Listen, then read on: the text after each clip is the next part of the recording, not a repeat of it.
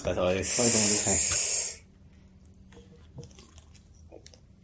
もうすっかり年の瀬ですよね。びっくりしましはい。もう、12月末です。なんか今日もバタバタしてて、た。し忙しいよね。師走感がありましたけど。本当だよね。はい。今日は、今日は、ちゃんとビールを飲みながら、話せる時間に、話してますけど。そう、先週撮ろうと思ったんですけど、ちょっと、私が風邪ひいてダウンしてた。すいません。声の具合が、いやいや、よかったです。これもう、はい来週も撮るの？年いや内最後？あのー僕が今週金曜日、まあこれ撮ってるの今19日なんですけど、まあ今週金曜日で、えっと、もう最、今年の最終にしようかなと思ってるんで、なるほど来週は僕が営業終了しているので、ど。うんまあ、暇だったら撮るかもしれないし、ちょっと、まあそれ次第ですかね。結構な人がね、年末最終週いないと思うんで、確かに。うん。そうだよね。やっぱそう、師走はいろいろと忙しい。そうなんですよ。まあ、忙しいとか言って休み早くするのはなんか別自分で忙しくしているんじゃないか感はあるんですけどね。確かに。でもなんか、アジト FM すごいよね。この一年すごい飛躍を。はい、あのなんかこう、ね、カンファレンス、公開収録もしたし、海外収録もしたし。海外収録ね、ありましたね。まあ、確かに、一番最初に撮ったのは、6月の17ですだから。そうですね。はいはいはいはい6月の頭っすね。インターン前なんで、もう半年経ったんですね。うん。まさかこんなに撮るとは。確かに。いや、本当なんかエゴサーチじゃないけど、ツイッターでアット FM 検索してるけど、結構ね、聞いてるっていう人がいて。いやー、嬉しいですね。ね。まさかこんな、そう、あの、湯川さんっていう、うんあの、エンジニアの方のポッドキャストでも 取り上げられて、おー き昨日見てて、そう、あ僕はあの、ツイッターぐらいしか面識ないんですけど、えーツイッターで面識があるっていうのがっていう、まあまあまあ。あるあるある。よくあるやつ。嬉しいですね。なるほどね。あ、それはあれか。えっと、なんか、ポじゃあ、あの、リビルド FM 以外で、テック系で言うとなんとかって。ああ、そうです、そうです。はいはいはいはいまだ全部は聞いてないんですけど。そうなんですよ。もう今年もね、結構、グノシーさんとかもやったりとか、うんうんまあ、いくつか、ポッドキャスト。なんか自分でやってると、ポッドキャスト、他のポッドキャストをやっぱりなんかう、ん知るとやっぱりとりあえず聞くみたいな、こうやって、なるほど。僕の可処分時間、まあ僕ゲームしながらポッドキャスト流すんですけど、はいはい。なるほど。それ、うっかり聞いてるとは、い下に落ちて死ぬやつ。そうですね、タイタンに飛ばされたりとか、してますけどね。なるほどね。聞いてます最近、ポッドキャストなんか。あ、逆にアジト FM ぐらいしか聞かないです。いや、アジョスさん僕、席隣なんで、まあ今日もなんか、普通に隣で働いててからのなんか終わって、仕事終わってから収録するっていう。あ、そういえば名乗ってなかったですね。あ、あ、ごめんなさい。そう、アジョスさんです、今日は。忘れていました。そうなんですよ。まあなんか、仕事中ね、チャットでの会話がメインで、隣の席でもミーティングないと喋んないんで、まあ、わかるわかる。あとお昼ご飯を食べてる時にちょっと話す。確かに確かに。そう。ですけど。どうですか ?12、今年、もう終わっちゃいますけど、忙しかったですか？結構。今年は、ちょっと私事だけど、いろいろ私生活に激変があったの そうですね。確かに。で、そういうのがありましたね。いやなんか、個人的にも、まあ仕事もですけど、なんか、テク、テック的になんかいろんなことがあったなと思っていろいろ振り返ってたんですけど、うん。いや、このなんか年末のタイミングでうん結構僕はなんか頭を殴られるような衝撃を受けたジェフ・ディーンかな。ジェフ・ディーン話をちょっと触れますか。あれね、びっくりですよね。これ、まあ簡単に紹介すると、先週ですかね。先週ぐらい。先週に、えっ、と、論文が出て、まあ、ジェフ・ディーンさん、まあ、Google の。と、まあ、これはでも、あの、しあの、第一著者は、まあ、MIT の方で、うんえっ、とそうで、すね。Learned Index Structures, The Case of Learned Index Structures っていう、まあ、論文がうん。出て、急に、突如、12月4日っすね、これ出たの。うん。そう。で、親な、なんか、ジェフ・ディーンさんがまたなんか出してるなって言ったらなんか、うんこれは、ちょっと、ね、衝撃だよ衝ね。撃の でしたけど。読みました？あの、ざっくりとだけど、うん。なんかでも、いや、わかる。衝撃ですよね。そう。これ、まあ、どういうものかっていうと、ちょっとなんかうまく説明できるか全然自信がないんですけど、まあ、アブストラクト的なものを簡単に予約すると、まあ、その B3 インデックスにおける、そのインデックスの、まあ、貼り方、まあ、あるいはハッシュインデックスにおける、その、まあ、キーのうん。その、まあ、ポジションとか、まあ、いろんなアルゴリズムやインデックスの作り方で、まあ、その、性能ってまあ決まりますと。で、まあ、さ最短の場合とか、まあ、最、えっ、と、最悪の場合とかっていうのが、まあ計算量としては、まあ、オーダーで示されるっていうのがあります。で、それが、まあ、まあ僕ら、まあ、僕らが普段使っている、こう、エンジニア領域だと、まあ、当たり前のことで、えっ、と、まあ、みんなそれを常識だと思って、うんえっ、と、やってたと。で、この論文が何が面白いかっていうと、まあ、ディープラーニングを使ってのモデルを提供することによって、まあ、それを learned index って、まあ、ここでは呼んでるんですけど、まあ、要するに学習された、まあ、インデックスだと。で、これを使うことによって、そのなんか、アクセスパターンとか、まあ、問い合わせのパターンとかを、うんまあ、多分これ、それをもとに学習して、うんまあ、なんか、特定の問い合わせパターンの場合に、まあ、ちゃんとアダプトした、まあ、そのインデックスの、こう、ストラクチャーを作るのかな？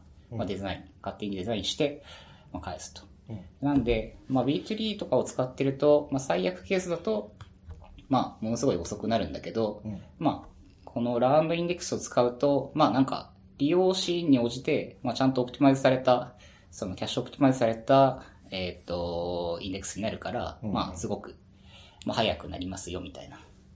そうね。うん。そう。なんか、その、なんこれ途中に書いてあった、そもそもその B3 でインデックスを引くっていうことも、その、ディスク上のデータのロケーションをプレディクトすることだって書いてあって、あ、なるほど、そう、そう言われればそうかもしれないね。であって、さらにその、B3 とかって、うんまあ、そういう、よくある計算オーダーが分かってるアルゴリズムって、ワーストケースでもこれだけの、うんに抑えられるっていう風に作るんだけど、その、なんかね、そう、ワーストケース。それってよくあるパターンはあまり加味されていないんだけど、そこをうまいことやってやると、ワーストケースじゃなくて本当にあるデータに基づいてうん最適な、まあ、インデックスが作れるんだっていうか、その予測器が作れるんだよっていうことを言ってて、なるほど、そんな捉え方はなかったと思うんだけど、あと、もっと言うとこれ、そのなんか、えっと、モデルを、うん。モデル自体はキーに対して、そのディスクのロケーションを予測する、この辺にあるはずっていうのを予測する予測器なんだけど、なんかそれをツリー構造にしていて、で、うまく予測できれば予測のしたモデルの方を使うし、うん。ダメなら B3 をその範囲で使うので、最悪でも B3 よりは早いみたいな感じのあ作りって書いてあるんですね、この論文に。なんか、なるほど、みたいな。ー、ワーストでも B3。ワーストでも B3。早ければもっと早い。なんかね、B3 がベースとなる決定義に見えるっていう、うん。そう、なんかね、プレディクトするって言われると、あ、なんか入出力の見方を変えると、そうなるんだな、確かに、みたいな。ね、衝撃だよね。そう。いや、なんかこんな領域、こんなプリミティブな領域うん。に、こういう論文が出てくるんだなっていうのが、うん。すごい個人的にはびっくりで、わかる。うん。そうなんですよね。そのなんか、なんていうのかな。えっ、と、コンピューターサイエンス的に、あのー一個一個の製品、例えば、まあ、特定の RDBMS のシステムみたいな感じの技術、あるいはクラウド、どっかのクラウドベンダーでもいいんだけど、みたいなものは古びる、簡単に古びるんだけど、うんアルゴリズムは古びないみたいなことを言うことがあるじゃないですか。うんあの、クイック相当とかはもうず、はいもう50年以上前に発明されたものだけど、未だにまあ汎用の相当アルゴリズムとしては最速なのであって、B3 とかもほとんどなんかそういう領域のうん。話に思うんだけど、その辺を機械学習でリプレイスしていくってちょっと、なるほどって感じがする。衝撃。そうなんですよね。で、まあこれ、なんか実験では、うんまあインデキシングっていうか、まあトレーニングですけど、まあトレーニングも、あの CPU でしかやってないみたいで、うん。あのなんかフューチャーワークスかなで、うんあの、GPU だったらもっと速くなりますよね、みたいな。まあそれはそうだよな、みたいな。いや、これね、そう。これちょっと楽しみですよね。本当に。なんか、多分将来のプログラミングというのはこういうものになって、あ、あとね、あのーなんだっけな、これ多分、まあ、発表自体は発表っていうか、論文自体はこのなんてなアアークシブっていうのかな私よくわかんないけど、うんとかに投稿されたものだと思うんだけど、多分、なんだっけな、ニップスっていうのかななんかの学会かなんかで、ジェフ・ディーンが発表してたやつにこの話がちょろっと触れられてて、あの、そもそもニップスでのジェフ・ディーンの発表は、あのー、Google の新しい TPU、あのー TP2 でしたっけ？そうそう、はいはい。あれの発表してたんだけど、うんうん。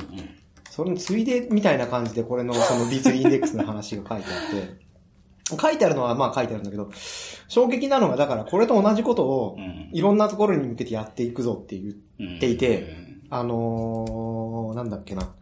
そもそもコンピューターシステムってヒューリスティック、発見的なうんものがいっぱいあるじゃん。で、統計量が取れるものであれば全部 machine learning でなんとかしてやるぜみたいなすごいことが書いてあって、うん確かにそう言われてみればそうできるかもね。なんかなんだっけな。えっ、と、例として書いてあるのは、えっ、と、なんか、例えばだけど、コマンドラインで、こう、メモリをどれだけ使うとか、うんあるスレッドいくつ作るだとか、そういうのも大体デフォルト値が適当になんか発見的に決まってて、うんまあ、コマンドラインオプションで変えることができるみたいな種類のものは、すべてこの手のことでうんやってやるぜみたいなことが書いてあって、そうすると結構なんか、そういうけ、なんというか昔からあるような感じのものすらも激変していくし、はいはいはい。適当に決めてそのままにされてるものも激変していくし、ちょっとすごいよね。それって、あれ、論文っていうか発表的にはこれですか Machine Learning for Systems Systems for Machine Learning っていう、うんジェフ・ディーンさんの。これ、ああ。いや、なんか、これ、これ、これ、いや、なんか、僕はまあ、コンピューターサイエンスのその、アルゴリズムの研究とかをしたわけではないんですけど、うん。そっち方面研究してる人たちは、うん。あこれ見たら、machine learning を勉強しないと成果出せないとか、な、なりそうですよね。確かに。こんなことを言われてしまうと。本当に。うん。そうなるよね。というのと、あとなんか、なんだろうな、えっ、と、なん、えーシンギュラリティじゃないんですけど、まあ、シンギュラリティはここでは置いといて言いたいことは、将来例えば、本当に AI とか呼ばれるものうが、ん。プログラムを書くようになる。つまり、プログラマーが技術的失業するとなったときに、AI が書いたコードというのはどういうものになるべきかっていうのを想像すると、多分それは学習済みのモデルに、まあ一応使うことのできる UI、もしくは API がついてるだけのもので、ソースコードは読めない。つまり読めないっていうか、まあ読読めるんだけど、学習済みモデルだから読んでもしょうがないというか、人間には理解できないみたいなものを出してくるかな、であー妄想してるんですけど、なんかそれはもうあれなんですかね。まあ、パーサーっていうかインタープリターがもう学習済みモデルで、うん。だからコードはインプット、そのモデルに対するインプットになってて、うんだからうんそれを生で読んでもうん。僕たちには何が行われているかわかんないけど、うん。外からうん。うん。API 叩くと振る舞いは正しいみたいな。そういうものになるんじゃないのかな。機械が書いて、その、あもう、もはや人間にはこれは書けんよっていうものを作り出してくるとしたら、そういうことになるんじゃないのかなと思っていて。どう、なんかね、そうするとこう、プログラミング言語は人間に対するインターフェースじゃなくなるっていうう。ん。なくなるなくなる。あーまあちょっとそれはだいぶ、その、本当にしすぎだとは思うけど、でも、その、なんていうのかな、プログラマーが技術的失業するうん。時って、そういうものぐらいしか想定できなくて、というのは、その、普通に手でソースコードを書く行為って、なんていうのかな、それをいかに抽象的な命令でうんものを書けるようにするにしたって、その抽象的な命令、そのなんていうのソースコードと実行されるバイナリーって同じ情報量を持っているはずで、それをルールベースで書いていくんだったら、どこまで行っても、いわゆるシンギュラリティというか技術的失業にはならないはず。その、一個一個、計算機が何をすべきなのか人間が指示する。つまり、ソースコードを書くっていう行為だけど、っていう範囲内では技術的失業が起きないはずで、起きるためには、本当に抽象的な命令をしたら、まあ、よくわかんないけど、勝手に AI みたいなものが学学習か何かをして、学習済みモデルが出てきて、あとは API がついていて、API の一覧ぐらいは何か、あるいはそれがどのようであるべきかみたいなのをすごくざっくりうん。学習させるみたいなフェーズがあるかもしれないけど、確かっていうのに一歩近づいたような感じが、に。というと言い過ぎなのかもしれないですけど、でもこの、ややっと開いたので、この、なんだっけ、 NIPS の。発表資料に、言うと、えー、っと、例えばコンパイラー、 instruction scheduling、 register allocation、 loop nest parallelization、strategy、 parallelization strategies、ネットワーキングなら TCP window size decision、バックオフフォー、えー、っと、 retransmits、retransmits、なんていうべきなのかな technical term ですね。 data compression。あ、これ圧縮ですね。はいはいはい。とか、オペレーティングシステムだったらプロセスのスケジューリング、バッファー、キャッシュ、 insertion、replacement、ファイルシステムの prefetching。うん。確かに。これはだから、うんこれ anywhere we are using heuristics to make a decision って、うんまあ、スライドサイトに書いてますけど、うんまあこれだから、ヒューリティクス、ヒューリスティクスでやってんじゃん俺ら最初みたいな。うん。これは、ね、確かに。確かにね。全部学習済みモデルを配置すれば、うん。もはや、いい。あ、まあ、学習済みかオンラインで学習していくかわかんないまあです確かに確かに。ままああそうっすよね。逆に、その、まあ、その、なんだろうな。あの、B3 の方で言っても、最初はだから、えっ、と、まあ、それこそ B3 の階層構造を、最初の初期設定にしておいて、オンライン学習していて良くなったら B3 はもうやめ、もうやめ、もうやめってやっていくと、性能を悪化せずに、いつの間にか最適何かができているとかなるって言われるとそうだよね。うん。これだから、セカンダリーインデックス職人とかが、うんこう、廃業する感じになりますよね。なるなる。ェフ・ディーンですよね。うん。これは確かにな。まさに、前世紀のジェフ・ディーン伝説を見た感じが。そう、なんかちょうどあれみたいですよ。なんか僕、あの、ちょうど出張中でインベント行っていなかったですけど、あの、東京うん。オフィスに、Google の東京オフィスでなんかイベントやってて、なんかその時にジェフ・ディーンさん来てたみたいで、トへークー。イベントをやってたんですよ。へー。生ジェフ・ディーン。生ジェフ・ディーン見たいな。ジェフ・ディーン伝説、僕、そんな知らないですけど、聞いたのだと、あの、何でしたっけ、Google 翻訳？うん。をなんか、うん めっちゃ長いコードを機械学習ベースで書き直したら、うん。すげえ短くなって性能がいいみたいな。あれね、本当か嘘かわかんないというか、ジェフ・ディーン伝説本当にどれも本当か嘘かわかんない。あれは本当なのかな？どうなんですかなんか休休暇中に、こう、こコードをギリシャ語に翻訳するためにって。10万行の C プラプラコードが5000行になったとかなんとか。ね機会があったらね、ご本人に聞いてみたいですよね。本当って。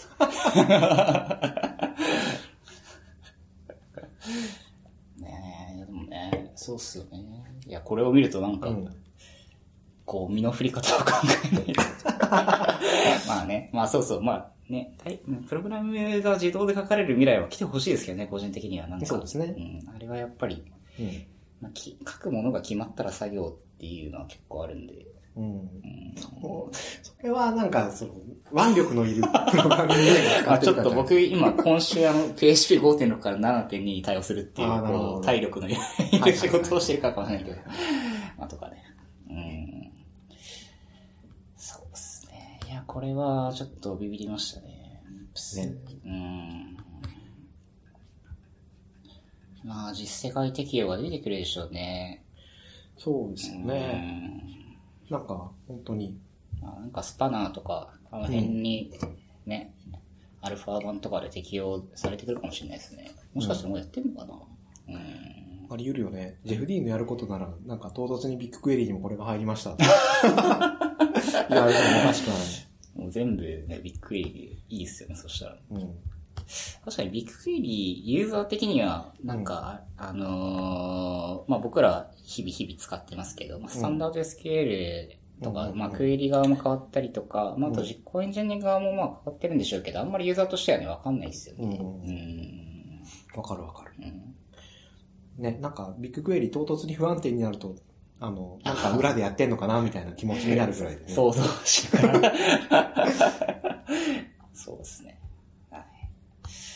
まあ、この辺はだいぶ熱かったですね。まあ、あとそうですね、今年で言うと、なんだろうな、まあ、ニプセネタもう一個軽く拾うと、うんその、なんか画像の圧縮うんうん。これなんか僕、小ノーツに貼ったんですけど、うんリアルタイムアダプティブイメージコンプレッションっていう、うんまあウェーブ版インクとか出してるんですけど、まあなんか、はいもともとその、なんだっけな、なんかん。とかでも、ありましたけど、そのなんか画像の圧縮をよりなんかディープラーニング使って綺麗にやろうみたいなのは。まだ今年になっても進んでるみたいで、これも、まあ、ページアフトに載せますけど、うんやっぱ、画像だとすごいわかりやすくて、なんか綺麗なんですよね。そう。明らかに人間から見て。わかる。JPEG、うん。JPEG2000、あと WebP と比べても。そう。なんかこの辺は、なんかすごい、うん。僕らもなんか、普通に使えるラインまで、多分サービスになって落ちてくんだろうなと思って。そうですねんこれ、このちょっとなんかちゃ逆にこっちはあんまちゃんと読んでないんだけど、はいはいこの4つあるウェブ、ウェブ1っていうのがこの提案手法なんですかね。ああ、これは多分そうだと思います。Wave1 っていうのは、まあこれ会社の名前ですけど、まあ今回の手法なるほどで。すね。圧倒的に綺麗だけど、なんか、なんだろうな、ちょっと人の顔が塗り絵っぽく見える。なんかこれは品、質化されてるんじゃないですか。ね、そういう、塗り絵っていうかなんか絵に見えるよね。写真というよりは。っていうところがあって、なんか、そういう抽象化が施されるんですかね。ねその割になんか服の模様とかは、えらい細かく見える感じがして、確かに。不思議な見た目な感じがすそうですね。まあこれ、こる。うん。う、ポッドキャストあるあるで画像を見ないと伝わらないなんですけど、まあぜひ皆さんお手元で。これが来るとでもいいですね。そうですねまあ僕らみたいなうん広告事業者からすると、まあ、僕らあんまり画像サーブしないですけど、まあ、ね、この辺のが進んでくると、インターネットユーザー的にはね、嬉しいね。本当に、ギガが減らない。そう。まあ、あとやっぱ、その、あれですね。一番うん。熱いのはまあ動画でしょうね。まあ、動画の容量がもっとうん。多分今後減ってくると、うん。より、うそうですね。ん。いやー楽しみですよ、この辺は。もうなんかよくわかんないけど。まあなんか想像できるんですけど、うんやっぱ自分で触ってないから、画像の圧縮とかもですけど。わかるわかる。ね、そ想像でしかないっていうのは本当によくわかる。そう。まあ、この辺がフューチャーになってて、まあ、こういうのを組んでいくんだろうなぐらいなうん想像しかできなくて。まあまあまあ。はい。ですね。そう、あと今年だと、うんまあ今年の技術振り返る系でいくと、うなんか理解いいですね。結構その、コンテナ、うんまあ僕らも実務で。で結構コンテナ、うんうんうんゴリゴリに使い始めるように、まあ確かになりましたね。なったよね。うん。なんあーそう、でも我々の使い、主な使い道は、主に開発環境っていうか、ソースコードをとりあえず動かす環境の提供として使うっていうのが多分一番多くって、一部、あの ECS でサービス自体をっていうのもあるみたいな状そうですね。況かな。ちっちゃいサービスはなんか ECS、まあ内部向けのサービスとかは、うん。まあロードバランスが別されて、うん。ECS にうん。ペシペシペシとデプロイするっていうのを今やっていて、うん。あと、バッチ一部、なんかこの間も、はいはいはいはい。今月か、エンバルクのバッチを1個うん ECS に置いて、うん。それはなんか、あのーなんだっけ、MySQL からうん BigQuery にいい感じに転送するっていうのを回してみたりとか。バッチ処理とかは本当にいいよね。いいっすね。うーん。RBM を入れてとかね。辛い辛い。あの手のもの本当に、うん。なんかね、その5年ぐらい前だと本当に平気で LL のそういう、うんまあ、パッケージマネージャーで依存物、いや、てか、やっと5年ぐらい前にパッケージマネージャーでいろいろ入れてっていう世界になってきたぐらいの話で、辛い、よくやっていたなっていう感じがある。そうっすよね。まあそれこそさっきの話、PHP5.6 から5.7にするとかう、ん。PHP7 にするとか、本当に辛いとしか言いようのないものだったものとかは、まあ、コンテナで随分楽になるということですよね。そうですね。まあ手元のマシンでうん Docker ファイル、うんまあ今だと PHP7.2 用のを作って、うんうんまあツールセットもアップデートして、うん。でその関係で同じテストを回して、うん。まあ動くかとかね、うん。簡単にできるし。そう。本当にそういうのがいい。あの、あとテストをするのにもいいし。あとなんか誰だっけ？誰かが、あの、オープンソースの異臭というか、そのバグ報告するんだったら、ドッカーファイルで再現環境を送ってこいよみたいな。ドッカーファイルがイメージでもいいんだけど、まあでもドッカーファイルでもいいよね。素か素で、その時点で素でドッカービルドしてランしたらこけるよっていうのは、まあ、最強の再現環境。あの、バーチャルボックスの場合になるけどとかだと、数百メガバイト送んなきゃいけないんで、いやー、よくなりましたよ本ね当。にそこは本当に。まあ、こ、うん。まあ、去年、一昨年からっていうのはもちろんあるんですけど、うん。うん、僕ら的に、なんか、僕ら的には、やっぱ今年もより進んだなって感じはしますね。ううんん。わかるわかる。そあと、まあ、AWS にも、なんだっけう。。アクバンスですか。まあ、来るらしいし。そうですね。まあ、僕らは今使ってないんで、うん CS うでん、こう、地道に やってますけど。まあなんか、うん、そう、なんかこのパブリ、パブリッキうん。ーさんの、あの、記事、まあ後でショーノートにも貼ろうと思うんですけど、ドッカーコンテナ時代の第一章の終わり、そして第二章の展望などっていう、まあこれすごいなんかまとまってうん。いい記事だなと思って、後で貼っておこうと思うんですけど、そう。ドッカー出たの？2013年なんですよ。これ見てて気思ったのが。マジかと思って。それはどっちの古いって意味、古いっていうか、いやいやそんなに前だったっけっていうのが、こんなに最近だったっけっていうのは。最近の方ですね。なるほどいや、なんていうか、だってに5年？あ、出てだからご丸5年ぐらいですよね。うんうんで、2013年3月26リリースなんで、うんなんかそれからこんなに普及するなんてって。すごいことだなと思って。なるほど、なるほど。うん確かに。ね。うん。いライフチェンジングでありつつ、なんかまだ生煮え感が個人的にはあって わ、かります。なんか特定のことを便利にするためのツールではないじゃないですか。うん、うん。なんなんかこ、この目的に使うと便利そうだと思って突っ込んでみるといろんなところに落とし穴があって踏んでいくゲームみたいな感じがあってあの、あ、こういう目的に本当は使うべきじゃなかったんだろうか、みたいなうんことを思う時があるし、実際今現在そのなんていうのかな、コンテナベースでサービス運用しようって思うと、じゃあ、えっ、と、RDB どこに置くんでしたっけみたいな話になるとかもそういうことだと思うんだけどう、んライフチェンジングで革命的なのには違いないけど、まだ、まだまだ落とし穴があるけど、そろそろ良くなってきたみたいな感じの。そうですね。そう、なんか、僕の感覚だと、そう、すごい、のなんか、個人的にはドッカーファイルなんか日常的に書くんですけど、うんうんもうね、ドッカーファイルをデバッグしてる時間がすげえ長いんですよ。うん。わかるわかる。なんかあの、デフォルトのうんアルパインの、うんまあ PHP のコンテナとか別途持ってきて使うぐらいだったらいいんですけど、うんまあなんかビルドして、この設定ファイルをマウントして、うんあとこのメイクファイルを置いてテストを回したいみたいなのとか、よくやりますし、やるよね。そう、なんかね、で、あの、あ、ま、またコンポーザーやり直しか、あ、そうですね。コンポーザーインストールしてとかね。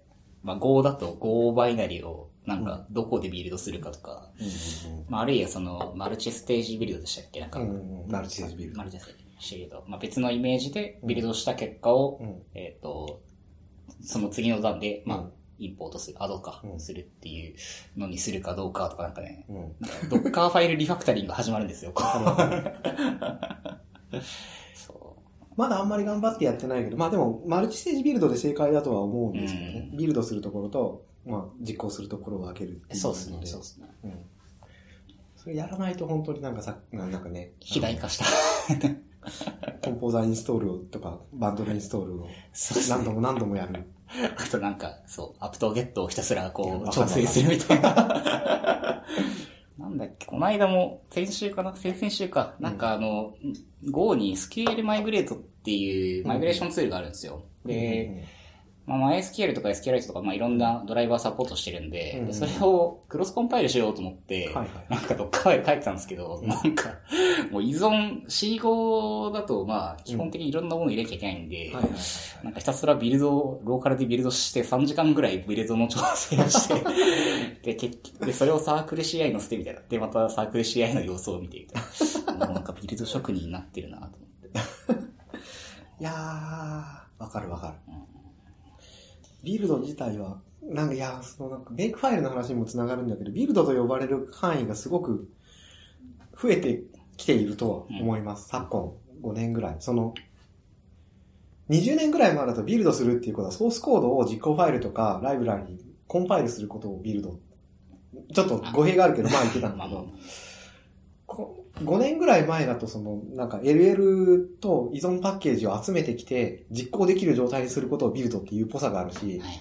あるいは、あの、なんかこう、まあプロビジョニングに近いこと、サーバーのゼロからの設定や、セットアップと必要なツール類のインストールをして、まあ、プログラムの、プロジェクトの依存パッケージを持ってきうて、ん。テストするみたいなことをビルドというようになってきたりするし、今ならその Docker ビルドがビルドかもしれないし、うんね。コンパイルは早くなったけど、結局ビルドに何時間もかかるのが まあ変わってないみたいな感じはなくはないけど、まあ、贅沢になってきてますね。に。いやね、まあ、そうなんか、うん。便利な機能を提供すると、うん顧客の要望はどんどん高度になっていくっていう、こう、まあ、あるあるな感じですけど。ねそうなんですよね。うーん、どんくらい前までかな。21世紀になってもまだその、Linux で X のコンパイルするのに夜中に寝る前にビルド走らせておいて、朝起きたらなんか、コンパイルエラーが途中途中で止まっていて、ない。ああ、またやり直しか、みたいなことをやっていた記憶があるんだけど、うまくいけば朝起きると X が新しくなって。うん。もうなんか、そういうことはやりたくない。と思いつつも仕事でよく似たようなことをやってますよ。わかります。なんか、今日も CI サーバーが早くなってみんなで喜んでましたけど。西郡が頑張ってましたけど。うん。そう。まあね、まあでも、そう、まあなんだかんだコミュニティ的にはすごい、うんドッカー、まあていうかドッカーファイルプロトコルみたいな感じになってるんで、うんそうさっきの一周、ドッカーファイルアズは何ですか、再現環境というか一周とかもそうですけど、うんそう。なんかね、そこはすごく良くなりましたね。うんわかる。そう。ああ、これそう。で、そう、さっきの記事に戻ると、2014年にそう、なんか、Google は毎週20億のコンテナを起動していたっていうのを僕、うんこの記事を見た記憶があって、見た見た。そう、これも結構当時衝撃で、ね。マジか、みたいな。しかも、だから、なんていうのかな、えっ、と、まあ、すごい、その上でいろんなコンテナが動いてて、まあ何が動いてるかもなんとなく最適化されて、うんリソースもバンバン、あのうまいい感じに使い切れているみたいな感じのが、この、その時のあの資料書いてあったじゃないですか。ありましたね。ちょっと衝撃的でしたよね。そうなんですよね。なんか、その、うん、昔話をすると老害っぽいけど、いわゆる Web プラス DB みたいなことをやっていくと、その CPU を使い切るのはなかなか難しいみたいなうん。感じの話があって、先にメモリが、LL でやってると先にメモリがなくなるとはいはか、例えば先にその、まあ、画像を出力するためのディスク IO で死ぬので、そこは CDN にオフロードして、えーとその次にデータベースが重くなるでマスタースレーブにしてみたいな感じのものがあるから、なかなかそのリソースをきっちり使い切るっていうのは難しいんだけど、いろんなものを混ぜると、そうなるんだみたいなのが、この2014年の記事を見た時に衝撃を受けたんだけど、まあでも、今我々がその手にすることができるぐらいのことをすでに14年には奴らはやっていたということっぽいので、そうですね。まあすごいよね。そうなんですよね。やっぱりなんか、インフラストラクチャーが全然違うんだなっていうのはね、すごい思いましたね、この時。ね。いやー、そうそう。っていうのがね、3年前ですからね。ね。という感じで言うと、なんか、あの、うん、まあ、我々の Googler じゃない人にも手の届くことになってきた感はうん。あっていいですよね。なんか、これあれなんですよね。あの、マップリデュースの時に同じようなものを見た。Google からマップリデュースの論文が出て、で、うん。ああ、なるほど、すごいじゃないかって言って、Hadoop とかが出てきて、Hadoop、まあ、手元で作ってみてやって、ああ、なるほど、結構、スループと出るじゃないかとは思うんだけど、あちょっとなんか電話がかかってきた。ああ、どうぞ。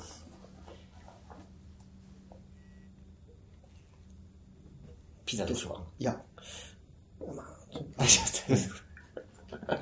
あーっていう、いうので、そう、ハドゥープとかが来たので、まあ、つく、誰かが作ってくれたので、うん。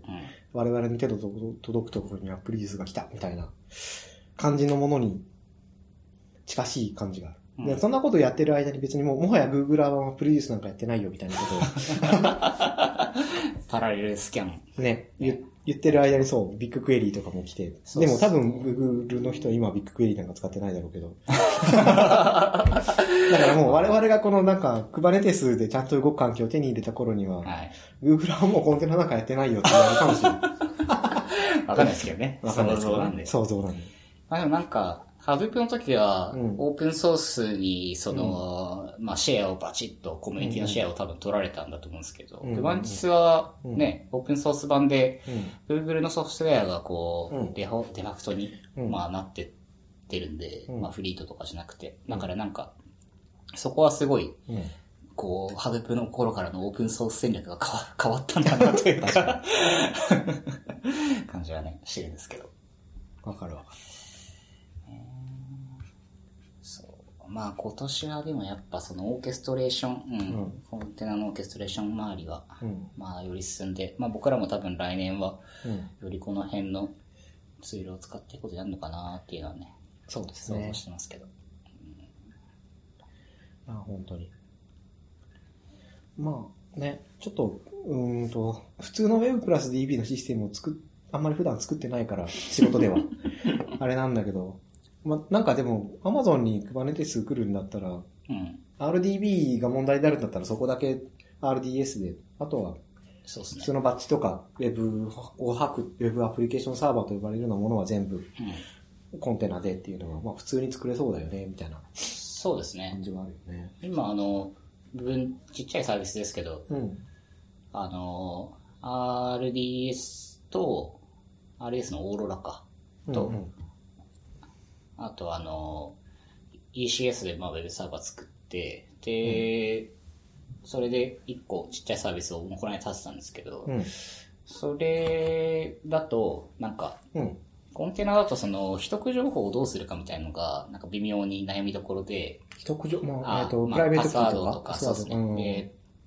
でその辺どうしようかなと思って、AWS だと、うん。なんか Systems Manager っていうのがあって、うんうんうん。えーなんか、その中に Parameter Store っていうその、うんうんなんか key value store みたいなのがあるんですよ。でうんうん。それは、そのなんかセキュアなものとセキュアじゃない、まあ平文でも、うん。うんうんまあ、データを、まあ、保存できて、2048バイトだったかな、まあうん、で、保存できて、そこに今 DB のパスワードとかを、あのセキュアで入れてるんですよ。うんで、どういう動きをするかっていうと、うん。まあ、ECS のコンテナだと、IAM ロールっていうその、うん。まあ権限の割り振りができるんで、うんそそこの権限があると、パラメータストアからデクリプトして、うんその、値を取れる、まあ、パスワードをなんで取得できるみたいな仕組みがあって、うんそう、それを今コンテナだと使ってて、はいはいはいはい。なんでそれでもう差し障りなく、なるほど。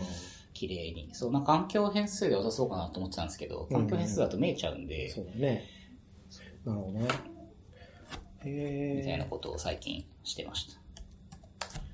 ああ、なるほどね。そんな風に。そうなんです。まあ、と隣の席でそんなことを黙々と 先、先週ぐらいにやってましたけど。それはなんだっけ？あのー、なんエラスティックなんとか。ああ、そうです。あの、あの ECS。EC イ EC ラスティックコンテナサービス。あ、じゃなくて、セキュリティなんとかっていうのがあったっけ？あーえセキュリティなんか、そういう、秘密鍵とかそういうのを。ああ、KMS。KMS そうだね。KMS って何の略でしたっけ？ちょっとなんか、ね AWS のね、サービス多すぎて。キーマネジメントサービあ、ス。そうそう。それとは違うのそれとはちょっと違うんですよ。そうなのまたね、ややこしいですよ。KMS だと、うん。あの、なんか適当なバイナリとかをね、うんエンクリプトしたり、エクリプトしたりとかってもまあ簡単にできて、うんうんうんなんかパラメータストはどっちかっていうと、うんなんか、もう一このキーはうんこの値みたいのをうんもっと、もうちょっとシンプルに取る感じ。うん。まあ役割的にはまあすごい似てるんですけど、うんうんうん。まあなんかパスワードとかセキュアに保存するならまうんあどっちでもいいと思うんですけど、まあ今回はパラメータストアまとめてみました。ん。なんかパラメータストアだと、なんか、例えばなんか、プレフィックスをつけて、なんか、うんプロダクションドット、うんなんか db ドットパスワードみたいにすると、例えば、プロダクションだけ見れるロールみたいなのを作れるんで、なるほど、なんか、結構まあ、それはそれで便利かなと思って。うーん。なるほどね。バックエンドが KMS だったりするのかな？まあわかんないです。アマゾンこういう、なんかこう、まあ土台となるものをもっともうちょい便利にしましたっていうのをよく出してくるから、そういうのなのかなのかもしれないし違うかもしれないけど、わかんないですね。どうなんでしょうね。そう。みたいに最近はしてますね。なるほど。うん。便利ですよ。便利ですね。まあ、そうですね。はい。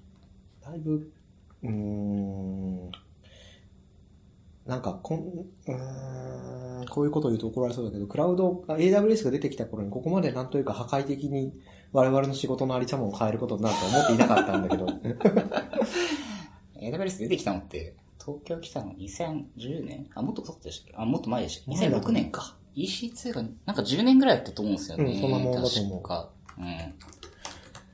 6年だと本当にサービス開始、日本にも来てなかった頃じゃないかな。あにいや6年にやってたとしたら2008年ぐらいだと思うけど、いつからかな。あ、あった、ディテール。えーっとですね、うん2006年3月に S3 がリリースですって。なるほど。ああ。で EC2 が8月、2006年8月なんですって。はいはいはい。えーまだ10年ちょっと前ですね。そうですね。うん。ああ、まあ、うん、うん。東京は、東京リージョンっていつなんだろう、うん、逆に結構最近だと思うけど、最近と言っても、あ、東京はですね、2011年3月ですね。まあ、だから、そっか。僕がうん。就職する前ですね。なるほど。ああ、そうですね。あーいや、うんね、こうーん、この10年とかで何が変わったっていうと、その辺が一番大きな変化だったかなっていう感じは確かあるかな。に。うん。あのいや、うんと、少なくともそのコンピューティング環境っていう意味では、なんかこれも、昔のことを言うと老害っぽいんだけど、えーっと、30年前だと一人一つのパソコンがなかったと思うんですよね。あ30年、1987年、絶対ないよね、そんなのね。いつ頃から一人一つパソコンが割り当てられたかよくわかんないけど、2000年前後だと思うんですよ。まあ、あの、うん昔からの企業だったら未だに一人一つのパソコンないところがあったりするかもしれないけど、うん。自営業とか。なんか、うーん、うん自分専用の計算機っていうのが割り当てられるようになったっていうのも多分衝撃なんだと思うんだけど、それに匹敵する衝撃っぽさが。確かに。ローカルでドッカービルドをするなんて。それもそうだし、なんだっけな、あの、ツイッターで質問箱とかいう、あの、何度目かわからない質問サービス作った人が、6時間ぐらいで作れそうだと思ったから作ったとか言って、うんあれ全部 AWS らしくて、でも、プログラム書くところから環境セットアップまで6時間っていうのは結構、すごいことだと思うんですよいや、。そうですよね。ローンチまでですからね。うん。物理サーバー借りるモデルだと、それ、まあ、でそれできる、できなくはないと思うんだけど、なかなか、そうですよね。VPS とかも出てきたの、多分結構最近っすよね。うん。っうん。ていうので、やっぱすごいな。立てたな僕もなんか昔個人ブログをうんななんか VPS に立てて、うん。で、ワードプレスをメンテしなさすぎてハックされるみたいな。なんかこそうね。う、大体こうね、まああるあるなんですけど。わかるわか じゃあワードプレスが悪いわけじゃない。うん僕が悪く悪いっている。う。まあああ、まあ、それはよくわかんない。まあまあ。うんとかね、やってましたね。そう。まあ、確かにな。あ僕が2012年から、まあ、うんボヤージュで働き始めた頃からは、もう、うん入社してすぐにイラスティックマップリリースを回しまくってましたね。なるほど。はい。EMR か。EMR、恨み事が。いや、でも、貧乏臭い使い方をするからいけないんだけど、ね、EMR すごい、うーん、ああ、でもあれはさいいのかな。EMR は結局あんまり使わなかったというか、ずっと上げっぱにしておくのがもったいないみたいなことに EMR を使ってる時は思っあーはいはいて、毎回インスタンス上げると本当にどんなちっちゃいジョブでも30分かかるみたいな。まあそうです辛いこと。まあ SE から一回一回データを読み取る。そうそう。確かに。あれありましたね。あれは間違った使い方だと思うんだけど、多分。まあまあ、確かに僕らもそれやってましたね。ね。うん。だうん。そう。最近の話。あ、そうそう。なんか、話題を変えますけど。あ、大丈夫ですか電話。うん。平気ですか？なんか、僕、うん。今週 Go のアドベントカレンダーを書かなきゃいけなくて。なるほどまあっていうか自分で申し込んだんですけど、はい。まあまだ全然書いてなくてやばいなっていう、まああと3日後に書か、書くんですけど、うん。なんか今年 Go のアドベントカレンダーが4つあって、ね。去年3つだったんですよ。なるほど。Go 3まであって、はいはいはい。今年はね Go 4まであるんですよ。はいはいはいはい。でこれだから、これ、12月1日からうん。25までか、あるんで、なんと12月に Go の記事が100個出るっていう、すごい。もうなんかね、なんか、なんかインフレみたいになってて。これ、しかもなんか、書かなかったりすると渋川さんが勝手に記事書いてるんですよ。いや、それは、あの、すごい、なんか、いいガバナンスだよね。いいガバナンスで、そう。あっという間に Go のアドベントカレンダー、代理で埋まるんで、もう、日をまたいで書かないとすぐ代理の人が、うん。方が埋めてくれるというか、まあ、そう、フォールバックで。そうなんですよね。素晴らしい。GO 大人気だよね。そうなんですよ。GO なぁ。GO。うん。うん GO も、ここまで流行るとは思わなかった。ね今年もうん Go 結構書きました。GO、一番書いたの GO じゃないかな、多分。あ行数ベース。まあ、行数は多くなりがちではあるんだあ。そうそう。けど。で言えば。そうね。なんか昨日もあの、うん JSON とメッセージパックの何でしたっけ？あーマーシャル？うんうんうん。マーシャル、うん、タグを、タグか、ちょっと棒用語すぎてどのくらいあれをしていいのかわかんないけど。まあ、大丈夫ですうん。えっ、と、まあ、でも別に、ジェイあれは本当に JSON をやりたかったわけではないんだけど、なんか、あれですよね。同じ構造体、まあ、ストラクトで、JSON とメッセージパック両方扱うようなストラクトを作ってて、で、えっ、と、なんかインライニングうん。うんとうんうん。エンベディはいド、 embedded struct を使ったときに、うん JSON だと、うん。なんか、ちゃんと入れ子がべってなるけど、うん。 MessagePack だとなんか振る舞いが、うん。そのライブラリだと違って、うん。それをなんか、 struct tag で明示的にインラインで書かないと、インライニングされなかったみたいな。うん。うん。も、問題はそこで、まあ、 embed、埋め込み構造体の MessagePack でシリアライズでシリアライズ、あ、 marshal unmarshal するときの挙動が、あれこれでいいのかなと思って、JSON の方の動きを調べたら JSON の方の動きと違って、どっちが、あでも JSON 標準ライブラリだし、これははい。メッセージパックの方が悪いんじゃないのかっていう疑いの目であれを見ていたからあれなんだけど、まあでも、なんだろうな。えー、メッセージパックが悪いわけ、あの、あなんなんとかさんの、名前の読めない人のメッセージパックライブラリが悪いわけで名はない。前が難しいんですよね。えっ、と、なんだっけな。ば、ば、VM なんとかさん。ブあった。ブミハ、わかんないでわかんない。読めない。VMI ハイレンコさんみたいな方ね。そうそう。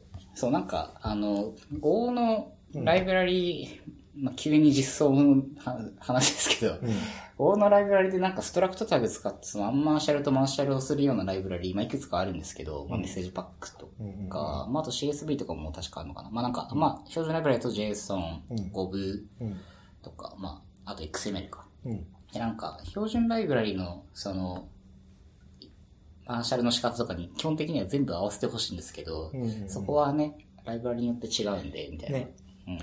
ああ、そうそうそう。うん、そう。あまあ、その妄想レベルで実際にそうするのは難しいっていう結論にはなったんだけど、JSON コロン焦げじゃなくて、なんかね、JSON でもメッセージパックでも何でも一個のタグにさせてほしい とは思ったけど、まあ、ただそれはユースケースとしてレアすぎるかなというのはあり。まあ確かに。まあもしかしたら一緒に扱ってるのが特殊すぎるのかもしれないみたいな。うん まあ一緒というか、まあね、検証すると振る舞いが違ったっていう話なんで。うん。ですよね。そうそうそう。その辺はね、ありますね。うん。ね。まあでも別に現状で文句があるかってそうでもないけど。まあ、あ、あえて言うなら JSON の時は、特に LL と相互やり取りを知らな、しなきゃいけない時は直話型が欲しいと思う時はあありますね。失礼。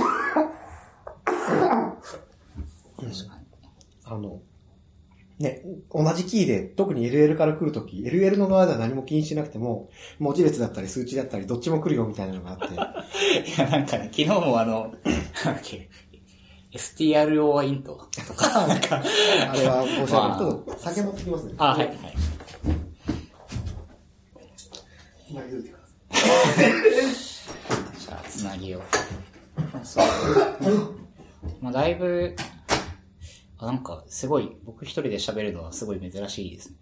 あの、うちのチームでもだいぶ Go のプロダクトが増えてきて、まあ、アジュスさんは、まあ、バッチと、それから、まあ、いわゆる Web サーバーというか、まあ、広告サービスなんで、まあ、すごい API サーバーに、まあ、作り的には近いんですけど、まあ、そこでその広告の、まあ、悪情報とか、まあ、あるいはどんなものを出したかみたいなものを、こう、ログに落としたりとかっていうのを、えっと、そこはパールで書かれていて、まあ、そこで落としたデータを、まあ、Go 側で、まあ、扱いたいっていう時に、まあ、パールと Go の間で、そのデータのやり取りを、まあ、型に落としてする必要があると。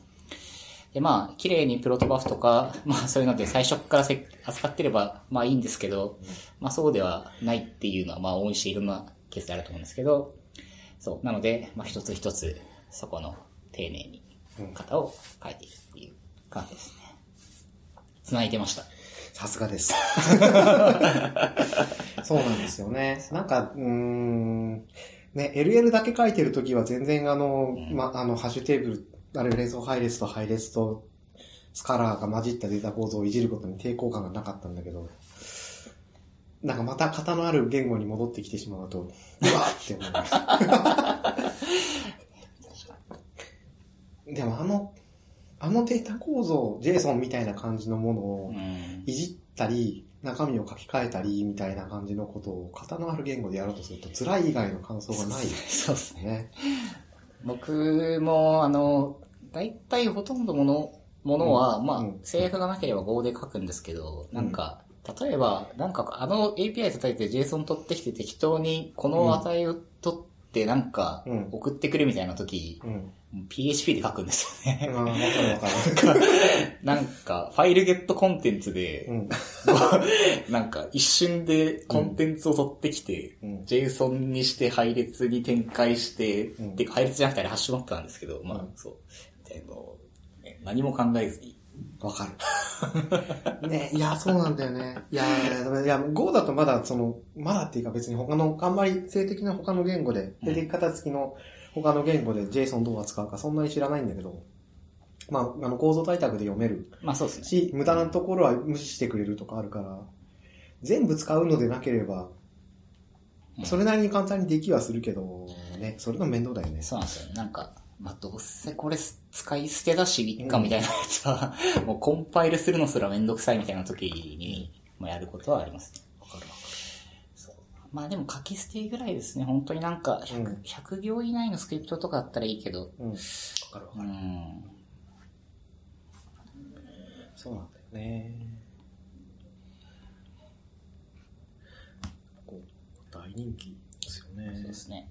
あ、また2月か、2月に1.10ですね、うんが出る予定なんで、まあ、またマイナーアップデートがいろいろねあると思いますけど。うん。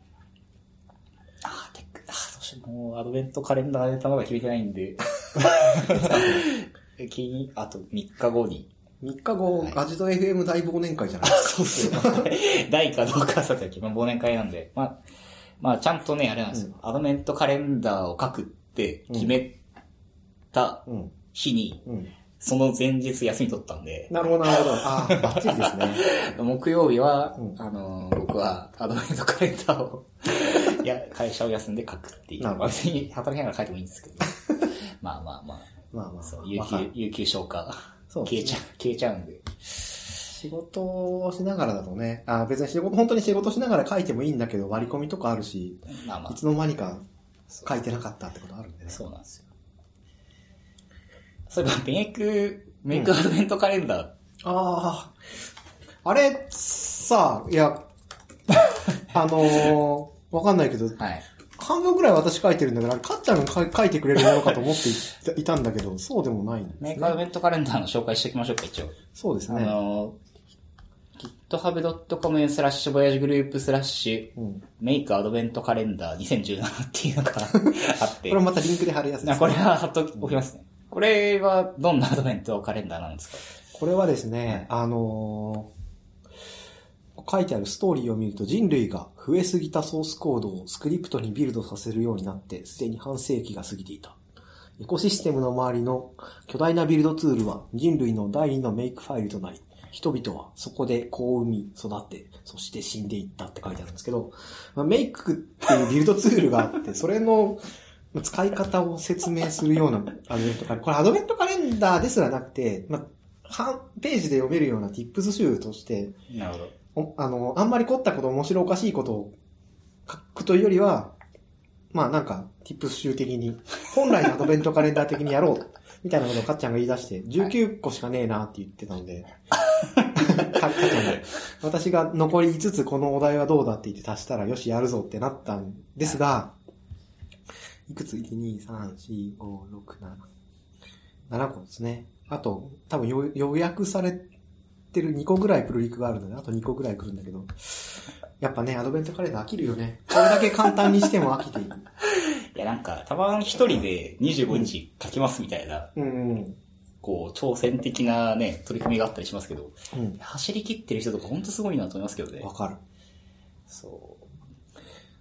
いや、でもこ。の make アドベントカレンダーのスト,、ストーリー、ちょっとなんか SF 感がありますけど、これ、まあまあまあ、ね。これはそうですね。SF ですね。まあ何かのパラフレーズなのかな。そうですね。これは機動戦士ガンダムっていうのが始まる時のナレーションの文字 あ、そうなんですね。まあまあまあ。いや、なんか朝、うん。会社来て、うん。まあ今、アジョさんさっき隣なんで、うん。で、アジョさん来て何してんのかなって、パッて見たら、うんなんか、あの、オライリーのうん。メイクの本開いて、なんか今日のネタを探探してるのかなみたいな。あれはネタというよりは、どっちかというと間違った用語を使っていないかとか、ああ。そういうのを調べてましたね。例えばだけど、えっ、と、なんだろうな、メイクアドベントカレンダーで言うと、依存っ。ていうのが、なんか、ディペンデン、ディペンデンシーなのか、何なのか、ディペンデンシーでいいだろうかと思って、うん。メイク、オライリーのメイクの本見たら、プリリクワイヤーって書いてあって、あ、なるほど、これはプリリクワイヤーっていうんだ。もっと言うと、依存ですらなくて、オライリーの本だとこれは必須項目っていう語訳が当てられてたけど、あプリリクワイヤーに対して。っていうあたりを、あの、ま、あの、用語を間違ったこと言ってないかとかを調べて。あと、例えば、変数。なのか、マクロなのかとか、ああ、確かに。まあ、変数もマクロもどちらも正しいのではあるのだけど、うん。でも変数というのがとりあえずあの本的には正しそうなので変数にしたとか、そういう構成です、あれは。すごい自明なことを書いてるので。ダラーっととかね。そうそう。メイクファイルのうん。この記事をポッドキャストで伝えるのは非常に難しいです。そうですね。ダラーっととかダラーハットとかね。わ分かってる人は分かるけど、うん分からない人には伝わらないっていう。わかる。ちょっと当社のこのメイクファイルはい。ブランディングもどうなのかと思うところがあって、はい。もうほどほどにしておいた方がいいよと思うんですけど、わかりまどうなのす。かね。便利は便利なんだけどね。なんかこう、うん。社内のクルーのうん。方がうん。アジト F に出ると、大体メイクファイルの話が挟まり一生変わる。結局、またやってしまいまましたたやってしまったっていうか、まあ僕から言ってるんですけど。まあまあままあでもね、あの、メイクファイルそもそもビルドツールでね。あって、まあそのビルドするパイプラインを記述するうん。ツールなので、で、さ、さっきも言ってたけど、今、今やそのビルドっていうのはソースコードをコンパイルすることだけではなくなってきてるので、うん。そういう意味では、その Docker ビルドの前のラッパーとしてメイクがあったっていいし、そうそう。まあよく言ってるそのメイクテストってやったら自動化テストが走るっていうのは CI と相性がいいし、なんならサーバーのプロビジョニングの一部とかをメイクファイルにやらせてもいいっていうのは、それはそうなので、うーん、一定の合理性はあるんだけど、というのと、あの、なんかこのストーリーの第二のメイクファイルとなりっていうのもあるんだけど、そのメイクって、まあ、ある種ちょっとやりすぎると読むのが辛くなってくるので、人類は何度も何度もメイクを作り直そうとしてきたんですよ。なんだけど全部それは失敗、大体失敗に終わったり、あ、あの、メイクを置き換えるには至らなかったとか、いう感じに、本当な言い方で言うと、なったりして、なんか未だに残っているので。ボーワーとかのことですか？まあ、いやいや、個別の、個別のそののディスは取ってた。まあそうっすね。まあさ、なんか、たまに、Go 界隈でも、なんか、書くならメイクを恐れるなみたいな、なんか、記事が年に1回ぐらい。あれは何なんだろうね。でも、あなんか、うーん、GO か、GO、うんまあでも GO でも意味はあると思うけど。そうっすね。そう、とかね。うん。まあ、便利に使ってますね。まあ、2018年も、うん。きっと僕らはメイクファイルを、パッチを当てて使っていくんじゃないですかね。ああ、なんとあっという間に1時間。あら。また show note 全然消化できてない。まあ、大体拾ったんじゃないですかね。なるほど。はい。まあ、年内はこれで最後かな。うん。まあ、僕が来週暇だったら、僕多分来週会社休んでゼノブレード2やってるんで、なるほど。まあ、会社に来て、もしかしたら暇すぎて収録してるかもしれないですけど、まあまそれも良さそう。あ、はい。こんな感じですかね。もう、時間切れですか？もうね、1時間ですね、ちょうど。はい。素晴らしい。1時じゃあ間できっちり終わるのがアジト FM の良さらしいので。そうなんで。すすね。たまに2時間の回とかあるんですけど、まあまあ、おいおい。うんまあまあまあはい。はい。はいというわけで、はい。じゃあ今日の、えーっと、録音、それから show note は、えーっと、 ajito.fm スラッシュ16で、えーっと、ご覧いただけます。それから iTunes と Android でも聞けますので、えー、ぜひそちらもよろしくお願いします。えっ、と、それから告知で言うと、先週もしたんですけど、えっ、と、まあ、忘年会をやりますので、まあ、ぜひ、フラットアジトに飲みに来たい方は、えっ、と、来てください。12月の22日、金曜日、7時から。まあ、多分ずっとやってるんですけど、えっ、と、まあ、フラフラっと来て飲みに来てもらえればなと。いいのそれ告知するってことは明日かはい明後日にアップしなきゃいけないんで。あ、大丈夫。大丈夫？あの、アドベントカレンダーの合間にありますので、なるほどなるほど大丈夫です。何よ、まあ、えっ、と、コンパスの、えっ、と、リンクも貼っておきますんで、もしよかったら来てください。はい、そんなところですかね。うんはい。じゃあ、えっ、と、今日のゲストは、えっ、と、アジオシさんでした。これ、今年最後であれば良いお年をとかになるんですかね。あ今年初の良いお年をですよ。じゃあ、一旦、良いお年を。良いお年を良いお年を。